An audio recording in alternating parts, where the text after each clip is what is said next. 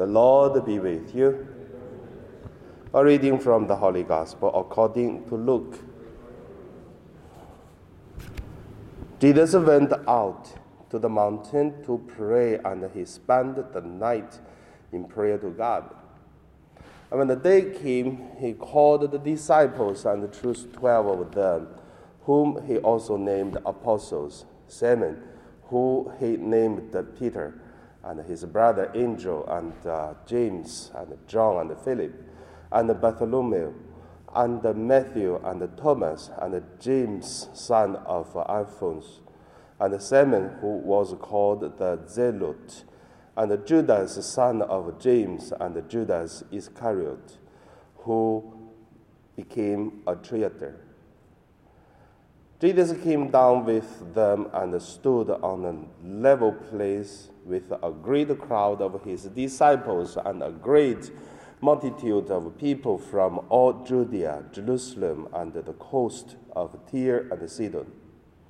These multitudes has come to hear him and to be healed of their diseases, and those who were troubled with unclean spirits were cured, and all in crowd were trying to touch him, for power came out from him and healed all of them. The Gospel of the Lord.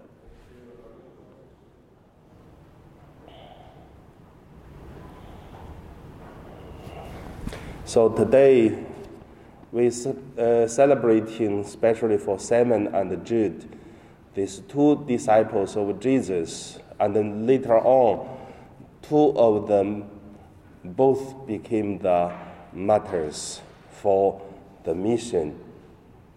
And uh, based on this, I named uh, the meditation as uh, develop and repent. First, let us look at uh, uh, two of these uh, disciples. Simon, he has a very strong uh, characters.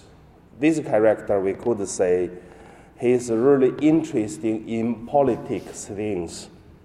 He hated Romans. At his time, that he wants Jesus become a king, so that uh, take the Romans away that uh, the Israel people become an independent uh, nation and their people will become free people. So the Jude, it is the brothers of uh, uh, uh James. And we have two James, we have two Jude in the disciples of Jesus uh, among the twelve. But this Jude, is uh, not uh, the James and John, that one, but also he is the relatives, he's the cousin of uh, Jesus also. So Jesus has a lot of relatives among his 12 disciples.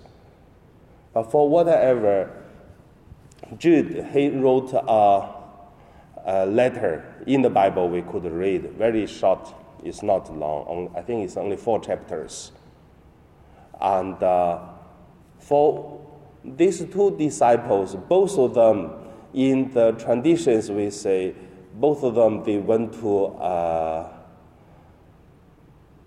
Persia. And uh, uh, Simon went to uh, Egypt also. So they are different, uh, they went to different places, but similar, the close territory. That is why the church put two of them together to celebrate. Okay, that is the background about these two disciples. The sec, uh, yeah, Persia is today's uh, Iran. The second point I want to say, different uh, characters, but all of them developed why I say developed? Because you know, we cannot choose where we're born, which, which country we grow up. Normally, that is, we're born, we live in that situation, that is no choice. So, the same Simon and Jude, two of them, they have their own background, and then they grow up by the tradition, by their teaching of the parents, by their own characters. Like some people's character is very gentle, some people is really strong, some people are very rude because the characters. But for whatever the characters is, the background of the education is, but the person always should develop to be better. The interesting thing is for uh, Simon. So he has a, a different uh, way of uh, development. I would say if he did not join the group of Jesus, if he did not become the disciples of Jesus, he may become a revolutionary person to go to fight with the Romans and killed. But he developed is uh, he's, even he followed Jesus for three years, he still have a strong characters of fighting with the Romans. So, but when we look at uh, the death of him, we will see he, his death is not because the, against the Romans, but it's because he proclaimed the disciples, the, the, the, the good news of Jesus become a martyr for the truth, for the eternal life, for the death and the resurrection of Jesus Christ. So that is the, the development of Simon. Jude, I don't get much information, even I try to search in different books. There's no much. Only there are some words appeared in the, uh, in the uh, Bible. So Jude, I can see it showed kind of, uh, Jude is a little bit the tradition of the, the, the Jewish people.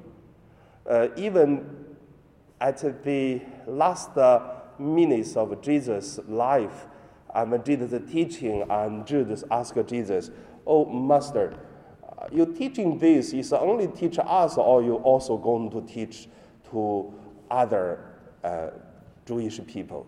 So that's why I think he has some kind of idea of uh, of own Jewish people and uh, or or the chosen ones or the others. But however, he become the martyr for the good news. So, however, I believe development for each of us to change from our background is required, especially when we meet Jesus, when we encounter with uh, the truth, the way, and the life of eternal. So, end of my sharing, I just want to say, how about us? What kind of things it is uh, we had already as soon as we born. Like uh, the Chinese used, used to say, when you see a baby, you know three or five years old uh, the, the, the child looks like.